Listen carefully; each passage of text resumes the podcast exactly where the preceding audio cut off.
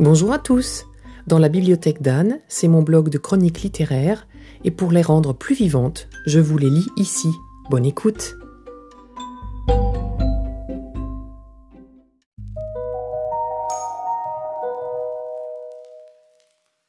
J'ai une voisine qui dit qu'avec moi il faut que les choses avancent, que c'est même ce dont elle se souvient lors de notre première assemblée générale des copropriétaires, qu'au bout d'un moment lors d'une réunion assez longue, ça l'avait fait rire que je dise Bon, là faudrait qu'on avance.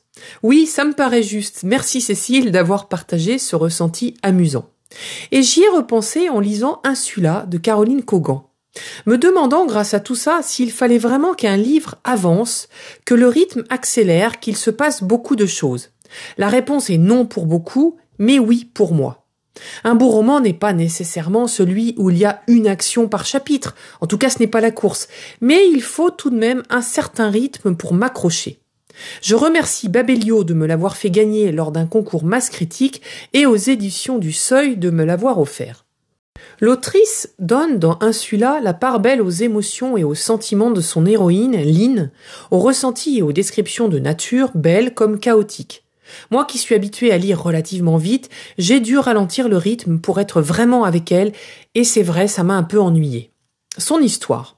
L'action va se situer dans quelques mois au Japon. Mais quand on sait ce qui vient de s'y produire cette semaine avec les tremblements de terre en cascade, c'est d'actualité. Lynn est hôtesse de l'air.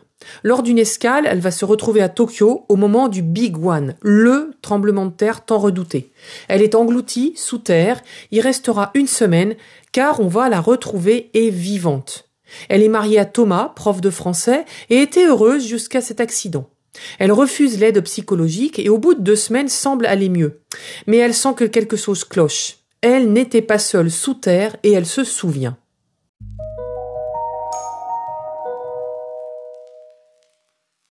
Rien d'ésotérique, et vous voyez que ça bouge quand même, cette histoire de séisme m'avait donné envie de recevoir ce roman d'ailleurs. Mais ensuite, on suit Lynn depuis son enfance, ses cours de danse, l'accident de moto qui coûtera la vie à son copain de l'époque, et Caroline Cogan m'a là un peu perdu.